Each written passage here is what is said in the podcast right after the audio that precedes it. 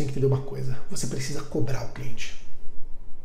Você não pode simplesmente pedir algo para ele. Você tem que cobrar para que ele entregue aquele algo no tempo certo.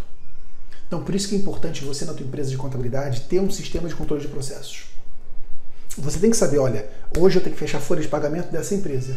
Se essa empresa não me mandou os eventos, eu vou cobrar ela.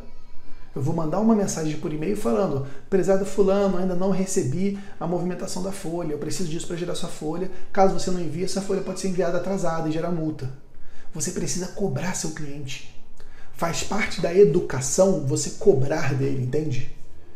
Isso faz parte do processo educacional. Você está cobrando para que ele cumpra a parte dele.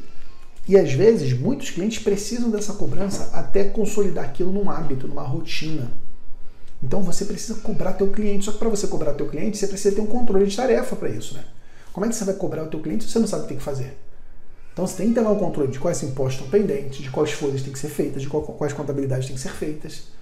Tudo isso e você educar o teu time a cobrar o seu cliente. Porque quando você cobra o cliente, você vai moldando o comportamento dele. Ninguém gosta de ser cobrado. Quando você cobra o teu cliente recorrentemente, de duas uma, ou ele vai se adaptar e fazer o que tem que ser feito, ou ele não vai aguentar e vai sair. E aí vai ser bom para você e para ele. Porque ele vai se livrar de um contador chato, que não é o perfil que ele quer, e você vai se livrar de um cliente tóxico, que não vai, não vai se adaptar nunca. Porque o mínimo ele tem que fazer. O mínimo para a gente trabalhar tem que fazer.